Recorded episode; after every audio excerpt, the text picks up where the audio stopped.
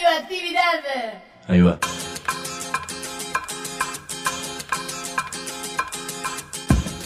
La Vaca es una colecta de recursos, es una cooperativa de trabajo, es una página web, un periódico mensual, una editorial, una cátedra, un bar. Es lo que necesitamos crear para ganarnos la vida y perdernos la obediencia de vida. La Vaca es comunicación, ida y vuelta. Ahí va. Decimos no te calles, decimos como se te cante, como te salga, como puedas. Decimos para que escuchen los que te dicen, vos no digas ni mu. Ahí va.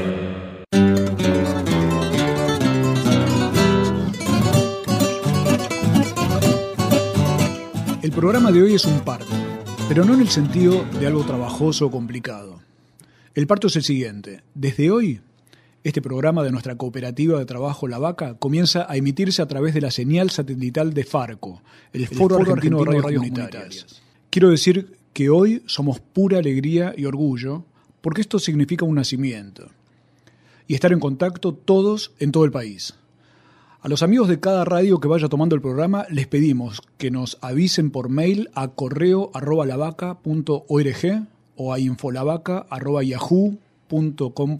infolavaca.yahoo.com.ar No quiero aclarar que esto significa llegar a más de 60 radios en todo el país porque no nos gusta demasiado lo cuantitativo, lo aritmético. Quiero decir otra cosa. Cada una de esas radios es un proyecto de autogestión, de, comunicación, real, de acción, pero sobre todo cada una de esas radios es un proyecto de vida. Hoy para nosotros, por eso, este es un nacimiento. Les aviso que hay una clave secreta solo entre nosotros para acceder a este programa. Son dos palabras. Decimu. Decimu en el aire, con los pies en la tierra. Sentí la radio.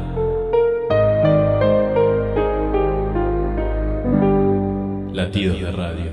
www.lavaca.org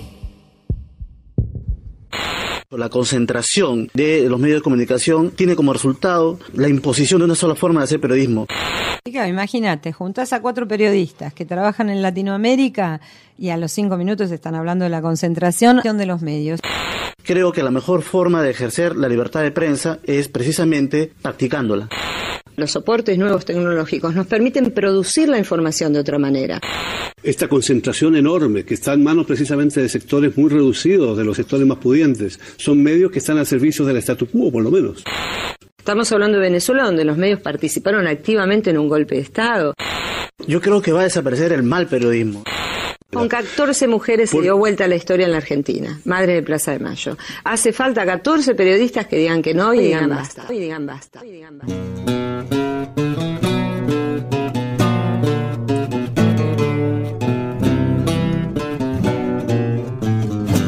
El de hoy, además de un parto, es un programa bastante insólito, porque casi nunca hemos hablado de periodismo. Y hoy no vamos a hablar de periodismo, sino de algo bastante más profundo. Y otra cosa que casi nunca hacemos es autorreportearnos, por así decirlo.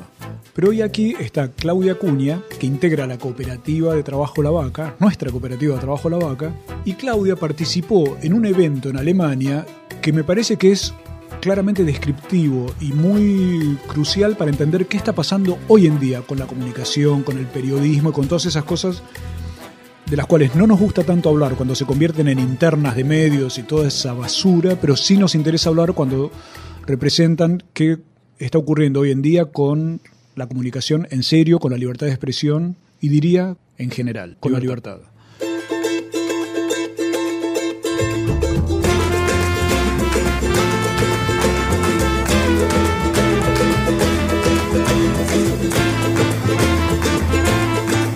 Claudia, ¿qué fue esta experiencia en Alemania? ¿En qué consistió? ¿Cómo arrancó? ¿Y por qué estaba allí la vaca?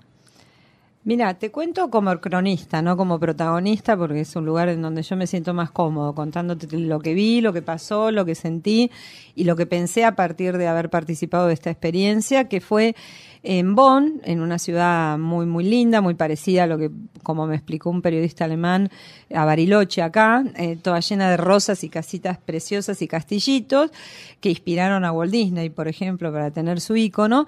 Bueno, ahí se realizó en, del 3 al 5 de junio un fórum mundial global que se llama Global Media Forum, que lo organizó la Deutsche Welle. La Deutsche Welle es la televisión pública alemana, una televisión que emplea más o menos 1.200 personas, tiene 75 millones de euros de presupuesto anual Ah, bueno. y la aspiración de convertirse en un modelo de televisión pública, o sea, no estatal, sino que está eh, dirigida por todo, representantes de todos los sectores de la sociedad. O sea, que tenés en la misma mesa sentada los sectores de género, gay, junto con la iglesia más ortodoxa, tra- y con todas las eh, variables que integran lo que se llama la sociedad civil, manejando y haciendo equilibrio para que salga lo que supuestamente es eh, la aspiración de todos los modelos, por lo menos simbólicamente, que es el equilibrio y la objetividad periodística.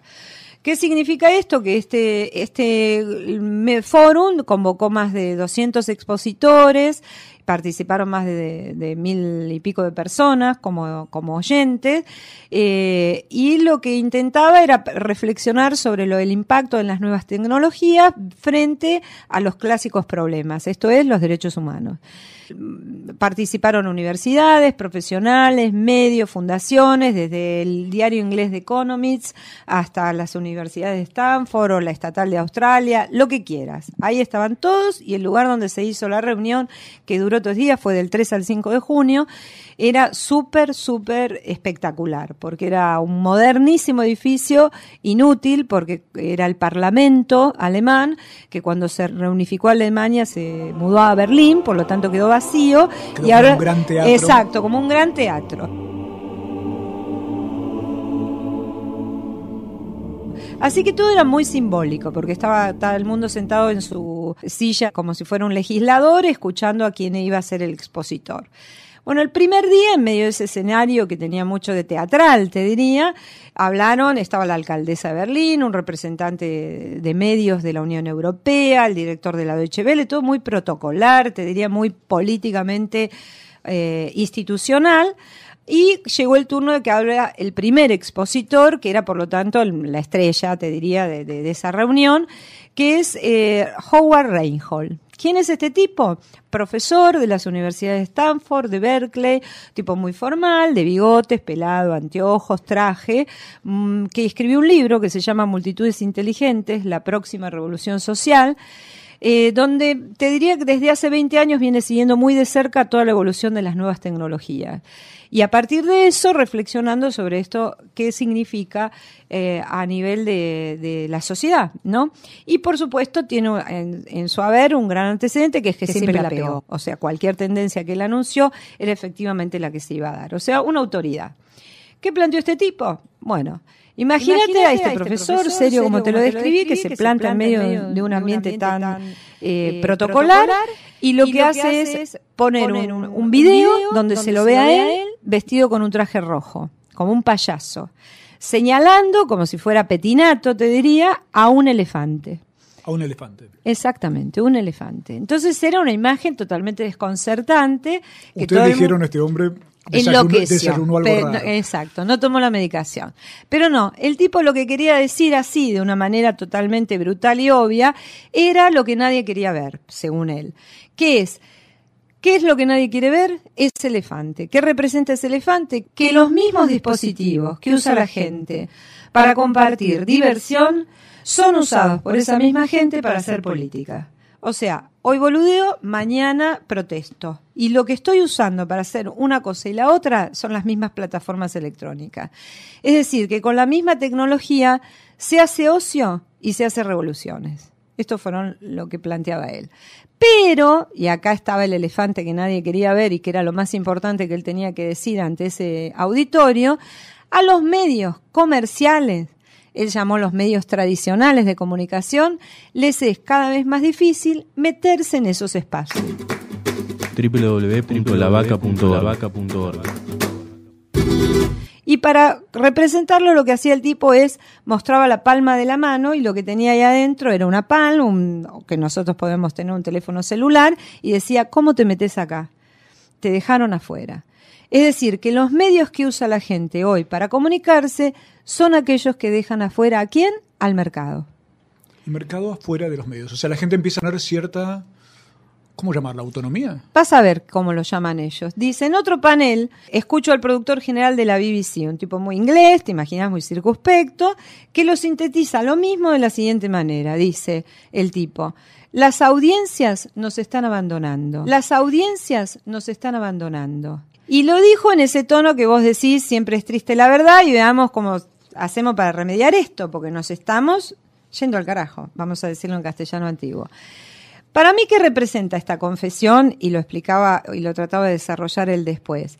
Una buena noticia, ¿no? ¿Qué quiere decir? Que al brutal proceso de concentración que soportamos en los 90, le está siguiendo un proceso de éxodo, de fugas de las audiencias hacia lugares libres de manipulación y propaganda. Se van, chao, te dan la espalda. Imagínate con sorpresa ¿Cómo vas a escuchar esto? Todos estaban recibiendo una bofetada. A mí en particular me sonaba música celestial porque de alguna manera estaba volviendo a escuchar aquello que nosotros habíamos escrito hace cuatro años en un libro que editamos en La Vaca que se llama El fin del periodismo y otras buenas noticias.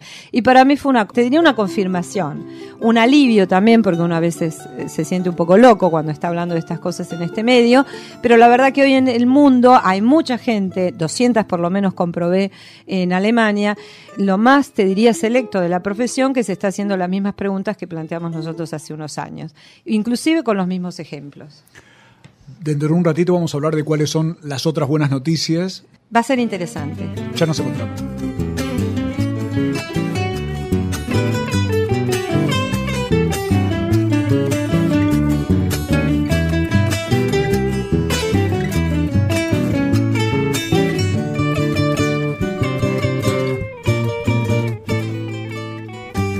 Morón Transparente.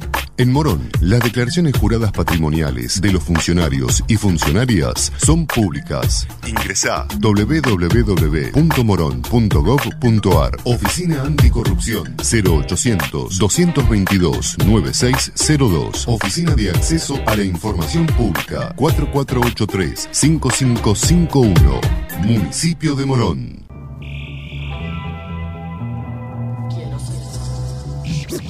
Hoy retomamos nuestro espacio para Mu, Mujeres Creando desde La Paz, Bolivia. Nos gustaría hablar hoy día sobre el tema GLBT, gays, lesbianas, travestis, transexuales. GLBT es un espacio eh, feminista? No, para nada. GLBT es una especie de bolsa liberal construida sobre la base del concepto de una supuesta diversidad sexual que lo único que hace es subrayar, reiterar y volverle a dar fuerza a la precisamente a la heterosexualidad como norma. Eh, las eh, lesbianas feministas planteamos que no hay una alianza política real entre gays, lesbianas, travestis y transexuales porque ahí adentro no hay un proyecto político real el único proyecto GLBT es la aceptación, la incorporación al sistema y la conquista, supuestamente, entre comillas, de algunos derechos de los que gozan los heterosexuales, como por ejemplo el matrimonio. Las lesbianas feministas estamos más bien ubicadas en lo que es poner en cuestión la norma heterosexual y la norma heterosexual como una norma que es fundante de la sociedad patriarcal. Hasta aquí nuestro encuentro con Decimu desde La Paz, Bolivia. Hay que ser valiente para ser maricón.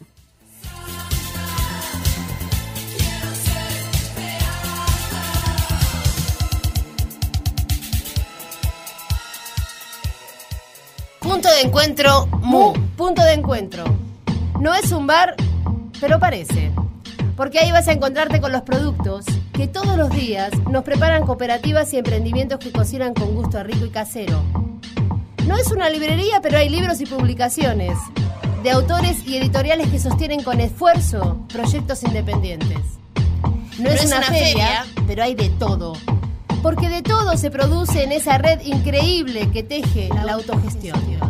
No es un centro cultural, pero si tenés un rato libre, Consulta la agenda de actividades libres y gratuitas que tenemos en plena cocción.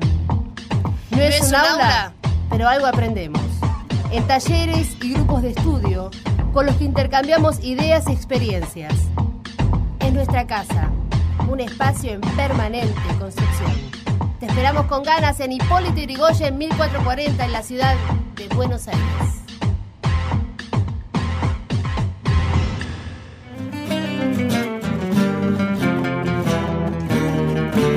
Seguimos en Decimú. Hoy estamos haciendo un programa inédito para nosotros, hablando de comunicación, de periodismo, de nuevas tecnologías y autoentrevistándonos, porque aquí está Claudia Cuña, integrante de la cooperativa La Vaca, volviendo de un viaje a Alemania donde todos estos temas los pudiste charlar no solo con alemanes ni con europeos. No, lo que menos había era alemanes, te diría, porque en realidad el foro era internacional, era global, así que había mucha participación de África, eh, había mucha por lo menos que a mí me interesaba hablar, había mucha participación de americanos en el sentido nórtico del término, porque había muchas universidades de los Estados Unidos con sus cátedras y sus profesores eh, tratando de, de presentar sus investigaciones al respecto, pero había una coincidencia casi te diría unánime, que el tema era preguntarse un poco qué hacer frente a la crisis porque nadie puso en duda que los medios de comunicación tradicionales, eso que nosotros llamamos masivos, están absolutamente entrando en una etapa casi te diría final. ¿Qué es lo que viene? Esas eran las preguntas. Evidentemente la tecnología está muy a favor de todo, de todo tipo de hipótesis, pero ya se va consolidando una tendencia. Nosotros participamos de la única mesa latinoamericana, que era una mesa que integraba una periodista colombiana, representante de un grupo de un ONG que trabaja con el tema de la paz y de protección a los periodistas, que ahí, bueno, las, las diferencias se zanjan a tiros, vos sabés que hay una, una situación de violencia extrema que atraviesa toda esa sociedad y por lo tanto también a la profesión periodística. Estaba un periodista peruano, que era el que había protagonizado todas las investigaciones sobre el tema de la corrupción en el gobierno de Fujimori y también con un especialista en todo lo que tenía que ver con temas de narcotráfico. Y nosotros, la vaca, ¿qué hacíamos ahí? Y la verdad que no lo entendí hasta que estuve sentada ahí, porque a mí me parecía que los otros dos temas eran demasiado grandes, gordos, como para convivir con lo que, nuestra modesta experiencia desde una página de internet, un periódico, un programa de radio, pero evidentemente por lo que vi después y el interés que despertó, lo que estaba interesando era qué había de ADN de futuro en esta experiencia que estamos haciendo acá en Culismundi, pero con un ejercicio sostenido durante nueve años, lo cual era interesante ver eh, qué habíamos descubierto o qué se veía desde acá, qué se veía desde el futuro. Así que eso llevó la intervención esta, que fue de tres minutos, como todos los expositores, o sea que imagínate que era apenas una muestra de lo que podíamos ver, a que nos inviten, despertó el interés suficiente como para que nos invite la Deutsche Welle a participar eh, de un programa que eh, se graba en Berlín. Un programa de la televisión pública alemana en Berlín. Exacto, así que viaje de Bonn a Berlín. Bien. ¿Dónde está este, este programa? Digamos, está justo en la puerta de Brandeburgo, que es eh, la, el icono fundamental de Berlín, porque por ahí se unía, se pasaba del este al occidente en una de las pocas puertas permitidas de acceso y donde estaba el muro. Y hoy no hay ni una piedra. Bueno, este programa donde que nosotros fuimos a grabar se llama Cuadriga. Es un programa dedicado que tiene la, la Deutsche Welle, la televisión pública alemana, dedicado a, a pensar temas de periodismo. La emisión tenía el título siguiente, así bien pomposo como, como, como si fuera la CNN, es América, Latina, libertad, de prensa, sin prensa, libre. El conductor de este programa es un chileno, Gonzalo Cáceres, que se exilió en Alemania corriendo cuando fue el tema del golpe de Pinochet y se quedó ahí a, trabajar. O sea que es un, hombre conocedor de los temas latinoamericanos, por lo tanto se especializa en pensar los temas tanto de política como de sociales y en el periodismo en general. Bueno, este hombre, Gonzalo Cáceres, el chileno, conductor del programa Cuadriga de la televisión estatal alemana, empezó preguntándonos esto que vas a escuchar ahora. ¿Cuál es el trasfondo de las noticias que reciben, por ejemplo, los argentinos? Hoy las noticias transmitidas por medios comerciales son propaganda, es decir, se han convertido los grandes medios en, de la división de marketing de corporaciones que tienen intereses más importantes que vender información. Y lo que ocultan es el mayor negocio. O sea, ya no es lo que publican, sino lo que ocultan, su fuente de ganancias más importantes. Con lo cual, hoy conseguir buena información a cualquier persona le lleva tiempo, tiene que tener una actitud muy activa, no todos lo tenemos, y cada vez eh, resulta más difícil. Por eso eso el lugar que produce la verdad hoy es la calle. Con los pies se sabe más que leyendo los diarios. El otro invitado al programa de la televisión alemana para hablar de periodismo latinoamericano fue Ángel Páez. Ángel es un periodista peruano que investiga temas relacionados con la corrupción, con el narcotráfico y con todas esas formas siniestras que tiene el crimen organizado en nuestro continente. Él comenzó trabajando en un diario pequeño, eh, La República, en 1985 empezó ahí. Te diría que era un diario como Página 12 acá. Lo que pasa es que, siguió siendo, no como Página 12 acá, que dejó, de, serlo. Bueno, este hombre, Ángel, en 1990 fundó una unidad de investigación entonces formó un equipo con jóvenes periodistas que él dirige y que se dedican exclusivamente a investigar temas durante mucho tiempo, le dedican mucho tiempo a la investigación. Y ahí es donde se destaparon los escándalos de corrupción del, gobierno de Fujimori. Tanto que tres de, estos casos investigados por el equipo que dirige Ángel son los que llevaron a Fujimori ante los tribunales y por los que fue condenado. El conductor chileno González Cáceres del programa Cuadriga le preguntó esto Ángel Páez que vamos a escuchar ahora. ¿Existe la prensa libre? Sería la pregunta que nos debiéramos plantear todos. ¿Pueden los radioescuchas, los televidentes, los lectores de periódicos del Perú estar seguros de que no les están tomando el pelo cada día que prenden la radio, ven la tele o abren el periódico? Las últimas encuestas que se han publicado en el país demuestran que hay una gran insatisfacción por parte de la ciudadanía respecto a los medios de comunicación porque consideran que son o muy oficialistas, o que no son independientes y que lo que se está publicando no es precisamente lo que están necesitando. Como resultado de eso hay una crisis de credibilidad. Por eso es que al menos en nuestro diario La República nosotros nos especializamos en publicar aquello, que el resto, de medios de comunicación no investiga. Seguimos entonces con el programa de la televisión alemana que estamos en Berlín, el tipo que nos entrevista es Gonzalo Cáceres, un chileno, y el que va a hablar ahora es Jan Ronenburger, un budín alemán, pintón como un modelo de Armani, que trabaja desde 1989 para la agencia de noticias DPA. Fue corresponsal en Hamburgo, Moscú y desde hace nueve años vive en Buenos Aires, pero cubre desde aquí todas las noticias que manda esa agencia alemana de países del sur de Latinoamérica. Esta es la, opinión de Ian sobre el estado del periodismo latinoamericano. Yo hice una encuesta entre todos nuestros corresponsales del Servicio Español de TPA, que tiene una oficina en cada capital, y me contestaron más o menos, hay libertad de prensa formal, pero no existe en la calle. No, no es un, un panorama donde uno puede presumir que las informaciones que puedes recoger de, medios tradicionales realmente te dan un espejo verdadero de lo que está pasando en el país. Así que yo como corresponsal que uso esos medios para noticias en alemán, para Alemania, tengo que tener mucho cuidado. Lo puedo tomar como un inicio, una información en un diario eh, latinoamericano o por la televisión, puedo tomarlo como un inicio de investigación, pero no más. no más. Ahí estaba la voz de Jan Ronenburger, ese alemán corresponsal en Buenos Aires, que dice que para informarse casi casi tiene que omitir los diarios o tomarlos apenas como un inicio, como un título, no más que eso.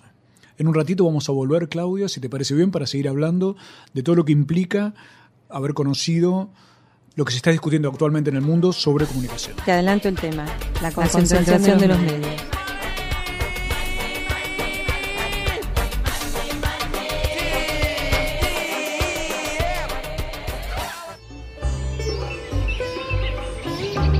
Decimos en el aire,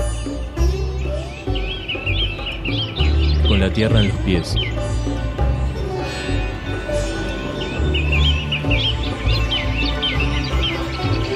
Radio Orgánica.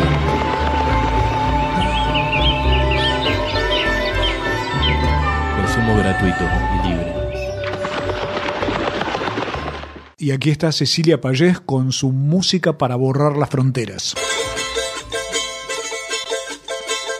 Se transpira la vida bailando, nos acerca, nos impregna de su poder sagrado, reinventa la raíz del futuro. La música es acción directa, espiritual y rebelde. Es también una forma de cambiar el mundo. Cosmovisión de la pacha que resuena en tu pecho. La música del universo busca ser expresada, busca una grieta donde recrearse. Abre esta y otras realidades. Caminás por el pasto sin dueño cuando te llega lo más hondo. Construís visiones, te convertís en música, en música, en música. Estamos en vísperas del nuevo Inti Raimi, donde se recibe al sol durante la noche encendiendo un fuego hasta que sale. Empieza un nuevo año para los quichuas y los aymaras. Hana Chuima, dejándose llevar por la secreta fuerza que lo dirigía, subió por la pendiente hasta la cumbre del cerro. En la cima notó que lo rodeaba una gran claridad, que hacía contraste con la noche fría y silenciosa. De pronto, una voz le dijo,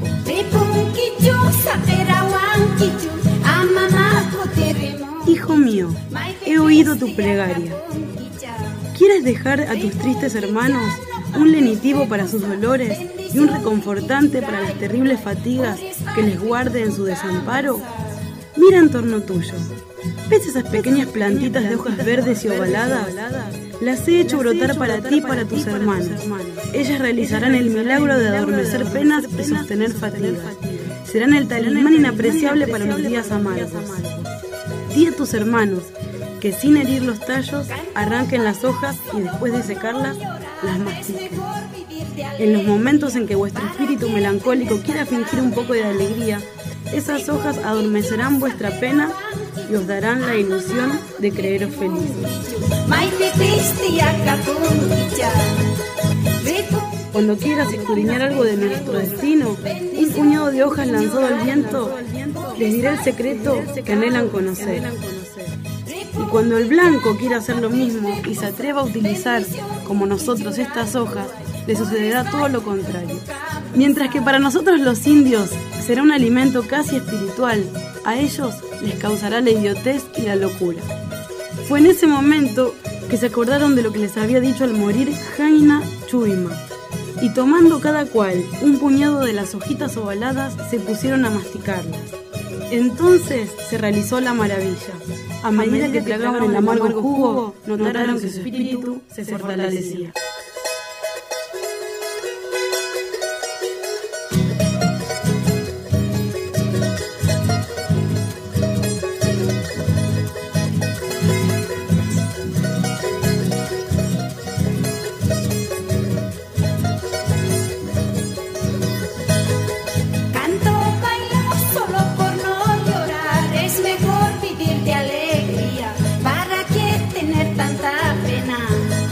Que está sonando es la hermosa voz de la boliviana Luzmila Carpio. Amama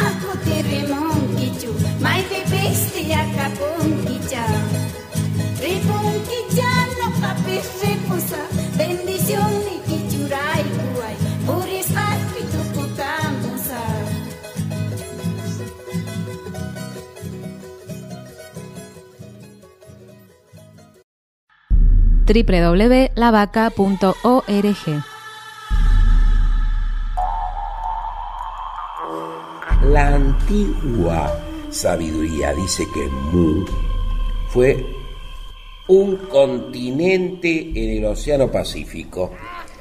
Sus habitantes son evocados por distintas culturas como personas tranquilas y buenas. Además, eran navegantes. Los cataclismos ahogaron en el fondo del mar a esa sociedad soñada. Los aires, o sea, La tranquilidad y la bondad son bellas, pero estarían también hundidas si no fuesen por aquellos que no supieron lanzarse al mar y desobedecer al destino. Para más informes, infolavaca.yahoo.com.ar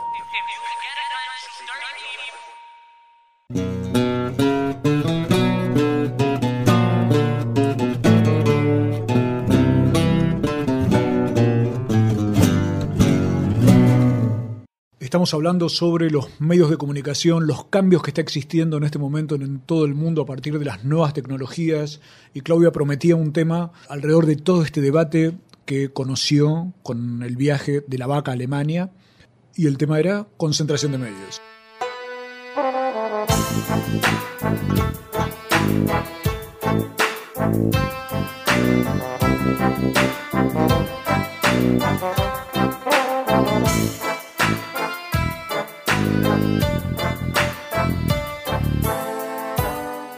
Imagínate, juntas a cuatro periodistas que trabajan en Latinoamérica y a los cinco minutos están hablando de la concentración, aun cuando ese lugar sea la televisión. Bueno, en este caso la televisión pública alemana, la charla tiene este eje obligado que trae el conductor al tema, que es la concentración de los medios. Y esta es la visión de Ángel Parra, el periodista peruano, sobre este tema, la concentración. Escúchalo. La propiedad de los medios de comunicación condiciona lo que sale en las páginas de los periódicos. Sin entrar todavía di- direct- directamente a la importancia que eso tiene o no para el periodista, ¿qué significado tiene esta concentración de los medios que vemos en América Latina para los programas de desarrollo de la sociedad latinoamericana? ¿Los condiciona o los favorece? Eh, ¿En qué ter- está terminando todo esto? Definitivamente, si hay una monopolización de los medios de comunicación, evidentemente se está imponiendo también una forma de ver las- la, la realidad. Se está eh, imponiendo una manera de hacer una cobertura periodística.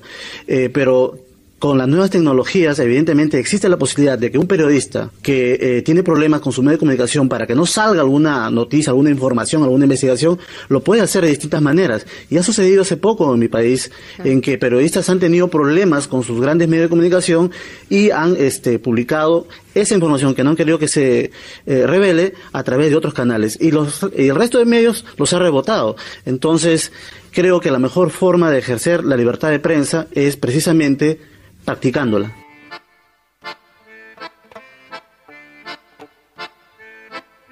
Presta atención ahora a los datos que nos da el conductor del programa, el chileno González Cáceres, sobre el tema de la concentración de los medios. Es interesante porque se une mucho a lo que acaba de contarnos Ángel. Un estudio reciente del Instituto de Prensa y Sociedad, efectuado en nueve, nueve países de América Latina, determinó que cuatro operadores de televisión acaparan el 80% del mercado. Cuatro operadores de televisión acaparan el 80% del mercado. del mercado. El medio con mayor índice de concentración es la televisión abierta, dice, con un 85% seguido de la televisión por cable, con un 84% de concentración, y la prensa escrita con un 62% de concentración en todos estos países. ¿Quién, puede hablar así de prensa democrática?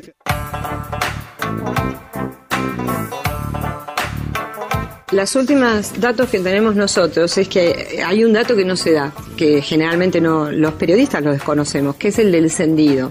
En mi país, por ejemplo, el último dato que tenemos es del hace dos años, porque después se dejó de dar. La mitad de los televisores están apagados porque la juventud, vamos a llamarlo así, ya nos sentimos viejos, ¿no? Eh, mira otra pantalla, ignora quien lo ignora.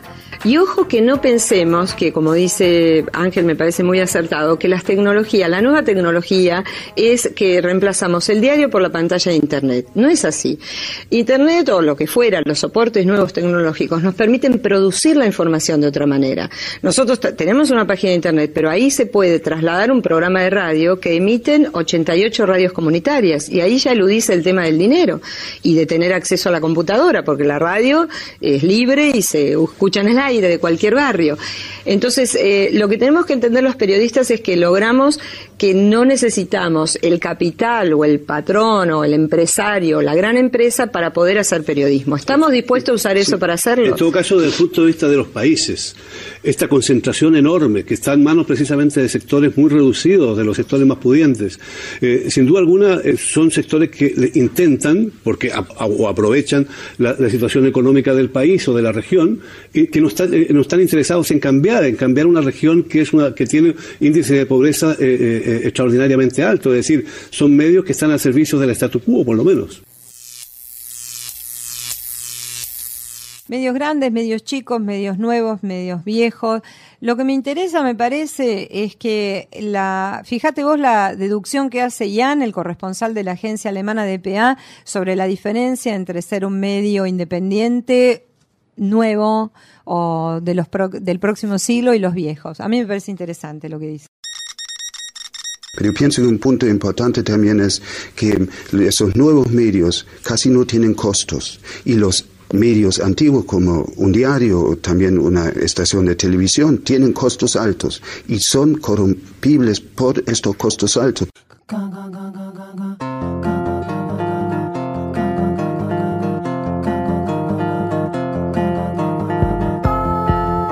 ¿Cuál es el tema que plantea este debate? Que a mí me parece un tema de fondo para pensar ahora. Lo que nos hace pensar es qué es la libertad de prensa hoy. Ni más ni menos. ¿Qué es la libertad de prensa hoy?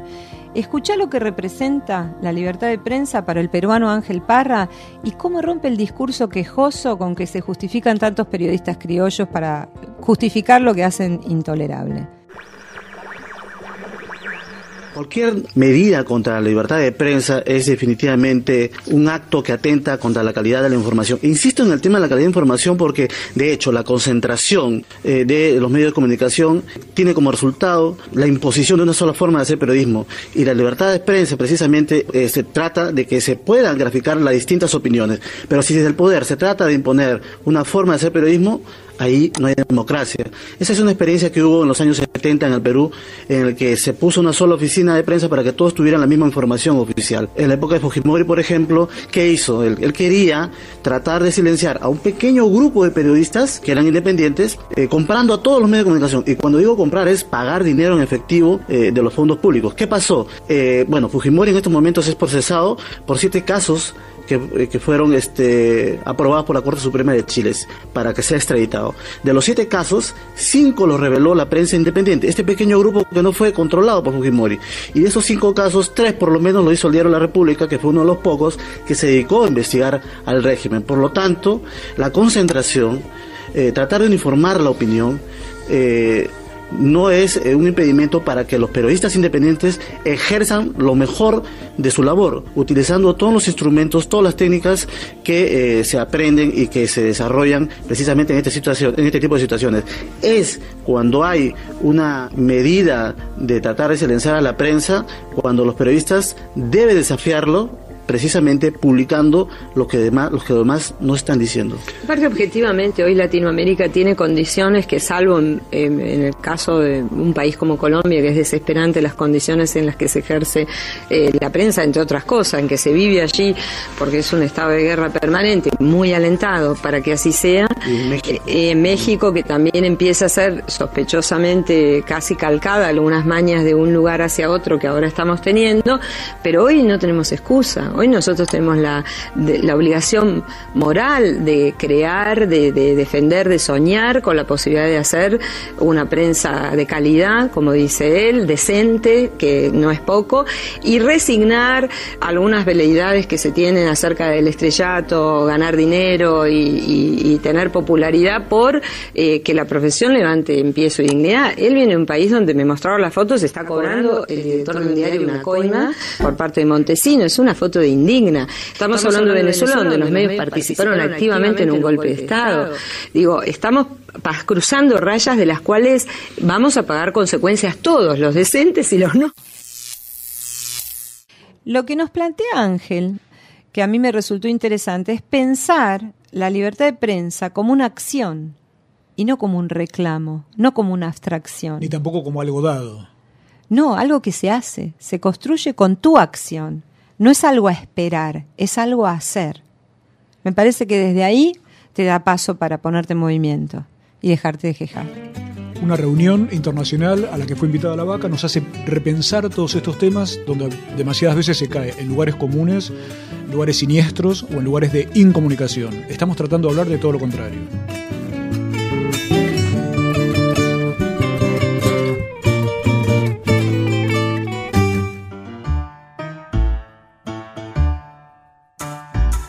www.lavaca.org. Ahora les propongo abrocharse los cinturones. Se viene el cimbronazo de palabras y de ideas de Daniela Andújar. Ih, rapaz, já. Carneirinho.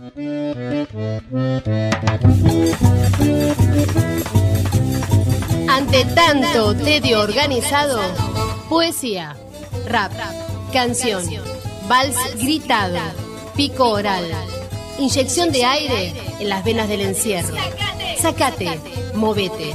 Poesía oral, poesía analfabeta, poesía alfabeta, poesía cardíaca, poesía nerviosa, poesía bombachuda, poesía puntiaguda, poesía antigeométrica, poesía no binorma, poesía para detener la respiración artificial.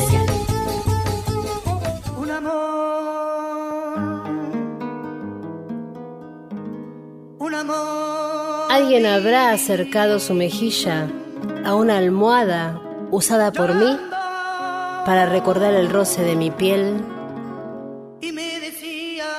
¿Alguien habrá permanecido despierto hasta la alta noche para seguir amando con su mirada mi egoísmo dormido? ¿Alguien habrá caminado por una calle desierta de un país lejano, murmurando mi nombre, llamándome? ¿Alguien habrá serenado su corazón apretando contra su rostro pequeñas ropas mías? ¿Alguien habrá preferido mi muerte antes que verme en brazos de otra persona? ¿Alguien habrá gozado entrando al baño después de mí, con el vapor, la temperatura y los perfumes de mi intimidad? ¿Alguien habrá deseado caer en el sueño con mi sexo anclado en su cuerpo? ¿O solamente yo amé de esa manera? Este es un poema de José Esbarra para rociar de amor esa extravagancia sencilla, para rociar de amor estos parajes cargados de virus, cargados de sustos, para que cunda el amor, para que no se pueda hablar más que de amor. Amor pasado por agua, amor a la vainilla, amor al portador, amor a plazos, amor con leche, amor con una gran M, chorreado de merengue, amor que incendia el corazón, amor que arranca los botones de los botines, amor de Oliverio, amor de Esbarra, amor. Tanto y tan simple, amor para contagiar, amor para curarse. Las palabras de Dios llorando por ti.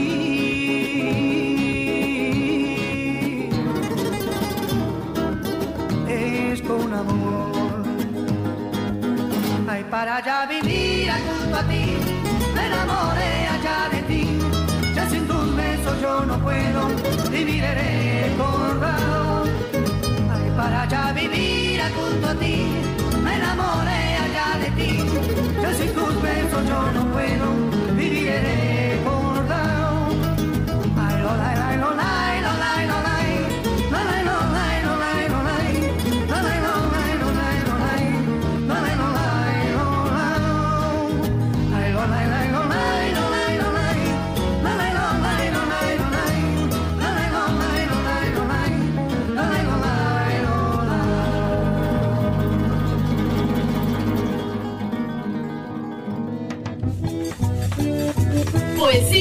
para detener la respiración artificial.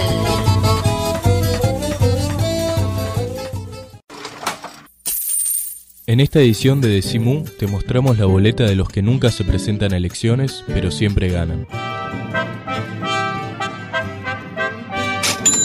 Los que hacen negocio y siempre están cerca del poder.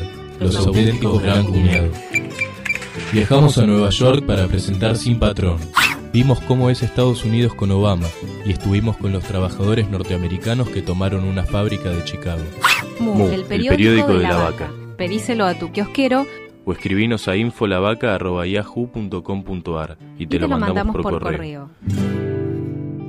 Seguimos en Decimú contando esta experiencia que tuvo Claudia de nuestra cooperativa de trabajo La Vaca, discutiendo los temas de comunicación, libertad de expresión, toda la novedad de las nuevas tecnologías y la, la posibilidad que implica hoy en día comunicarse realmente, hacer periodismo o cuál crees que es el fondo de lo que se estaba hablando? Me parece que todas las preguntas son válidas ahora y no tenemos las respuestas a ninguna. Es decir, Pensá, estamos en Berlín, tenemos la puerta de Brandenburgo atrás como fondo de pantalla, ah, estamos en un programa de televisión donde estamos, nos proponen hablar de periodismo, es decir, no es el lugar más ideal para pensar, porque te piden que hagas un poquito de show y que des respuestas rápidas, pero es interesante que por lo menos veas con qué nivel se discute aún en esos espacios de, show eh, sobre los temas que aquí ni siquiera se debate en las academias, ¿no?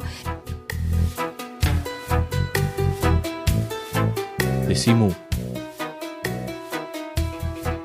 Palabras como puentes.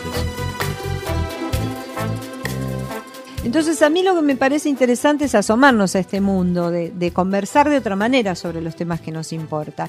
Por ejemplo, y por supuesto, en el último bloque lo que hace el programa, el conductor del programa es preguntarnos cómo imaginamos el futuro, qué apuesta hacemos. Me parece muy interesante lo que plantea el peruano Ángel, cómo hace su apuesta a un futuro que quizás no, no, del cual no está seguro, pero es lo que quiere. Escúchalo, vas a ver lo que dice.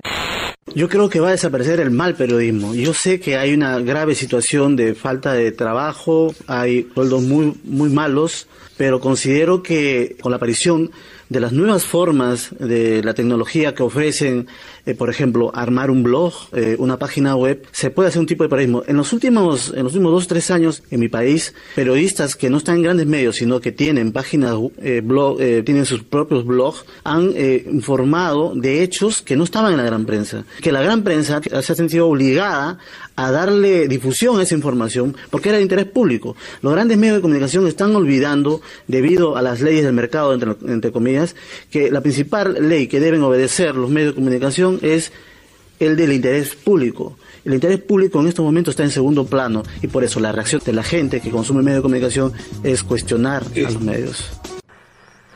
Este hombre hablaba de algo así como la muerte del mal periodismo, pero ¿cómo siguió esa conversación, Claudia? Hablaba del fin del periodismo y de otras buenas noticias. Siguió la conversación, bueno, como sigue en la televisión. Vos sabés que te obligan a hacer una síntesis, tenés que llegar a conclusiones rápidas. Bueno, a mí no sé si me salió bien o mal, pero esta fue la que se me ocurrió en el momento, en vivo y en directo, y que de alguna manera plantea cosas que pudimos pensar nosotros en la vaca y que llegan así, brutalmente dichas, a la televisión alemana tenemos que hacernos nuevas preguntas. No solo no nos sirven las respuestas que teníamos, sino que no nos sirven las preguntas que teníamos hace 10 años. El medio es el medio, el mensaje es el mensaje, los periodistas somos los encargados de producir en condiciones cada vez más difíciles, tenemos que empezar a hacernos preguntas y empezar a, a tratar de responderlas porque es una obligación. Eso es, desgraciadamente, tenemos que reconocerlo, no la mayoría eh, de, las periodistas, de los periodistas quienes actúan de esa manera. Con 14 mujeres se dio vuelta a la historia en la Argentina, madre de Plaza de Mayo. Hace falta 14 periodistas que digan que no y digan basta. 14 periodistas. Lo que quise, y no sé si es muy feliz, pero es lo que me salió, además de rendir un homenaje a Madre Plaza de Mayo, porque realmente creo que, son una referencia obligada eh, para, digamos, cómo construir en situaciones se supone de, opresión, esa creo frente a una dictadura es la máxima, o sea que frente a la dictadura del mercado obviamente podemos hacer mucho más.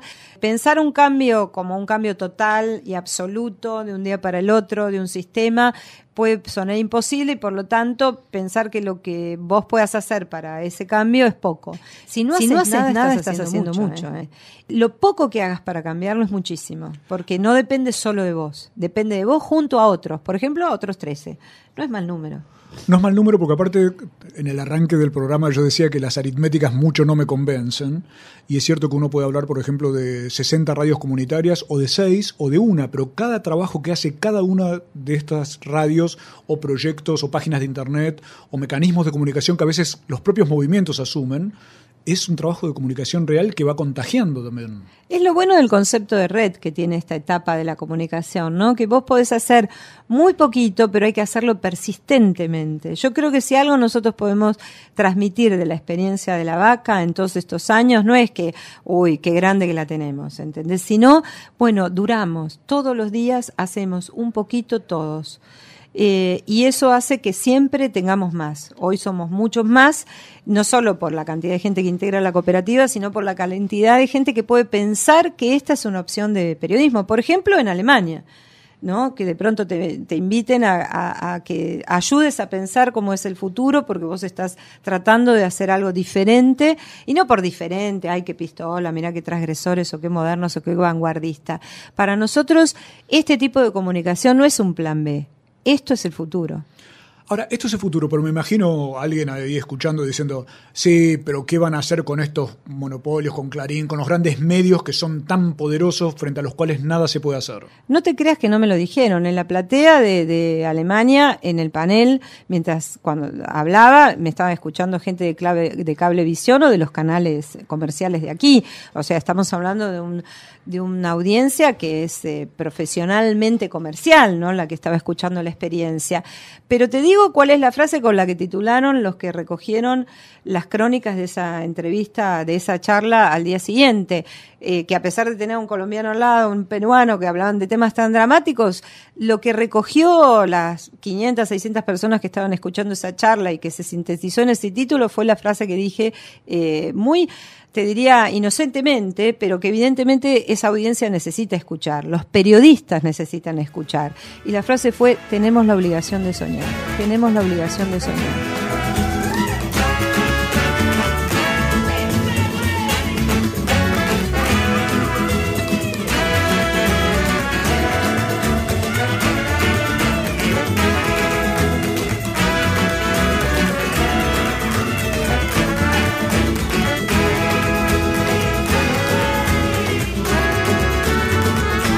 Creo que eso es lo que podremos transmitir nosotros a nuestros colegas.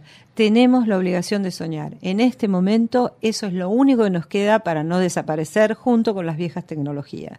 Es un lindo mensaje. Es un lindo mensaje. Creo que no quiero agregar ninguna otra cosa y propongo que a partir del momento en el que va terminando este programa nos dediquemos a soñar.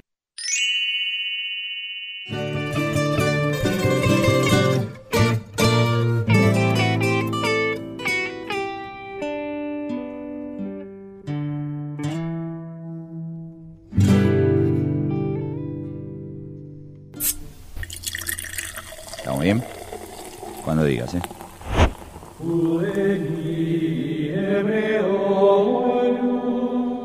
Poderosísima aspirina forte, que en tu inefable providencia se aquieten los males que me impiden alcanzar el gozo diario. Oh analgésica blancura celestial. Oh a tus antifebriles dones sacudimos Alívianos en estas horas de angustia y desesperación. Danos la fuerza necesaria. Obténme el humor iridiscente de mis primeras mañanas. Que en tu regazo de santa cápsula protectora yo encuentre fuerza. Que en tu alto poder antiinflamatorio yo sea merecedor de caminar a mi divino destino diario. Yo soy digno de que entres en mi casa Tres miligramos tuyos bastarán para sanarme. Redonda espada inmaculada disuelve el reuma, la artrosis, el cansancio, la migraña, la jaqueca, el legano. Danos la paz. Oh efervescencia del perpetuo socorro. Danos la fuerza. Oh purísimo comprimido burbujeante. Devuélvenos el bienestar. Concédenos te rogamos que merezcamos mantener la divinísima labor asignada, tú que vives y reinas por las siglas de las siglas. Amén. Santísima dipirona miligramada, santo ácido acetil salicílico, purísimos comprimidos revestidos, recemos. Oh dióxido de silicio, oh dióxido de titanio, oh agua purificada, acudan a estas servidoras aliviando, aliviando, aliviando. Ah.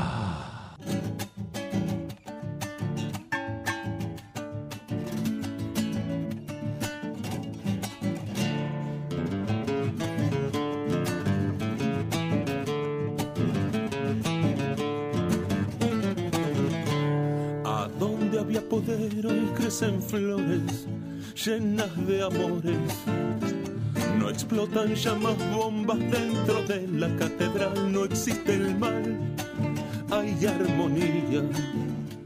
Entonces ya no había y ahora hay, claro que hay anarquía en la republiqueta, anarquía en la republiqueta.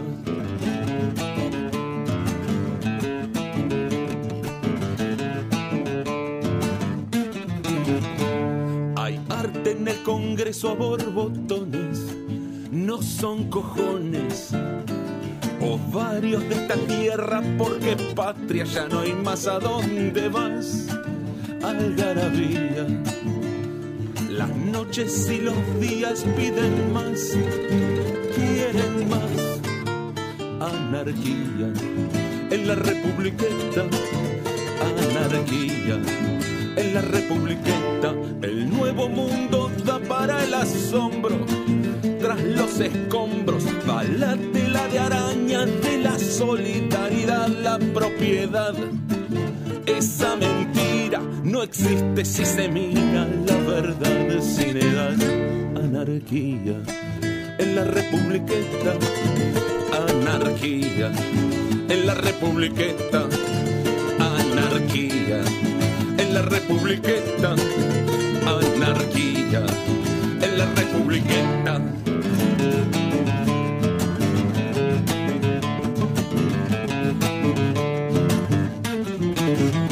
Se caen las tranqueras y se embarcan todos los garcas.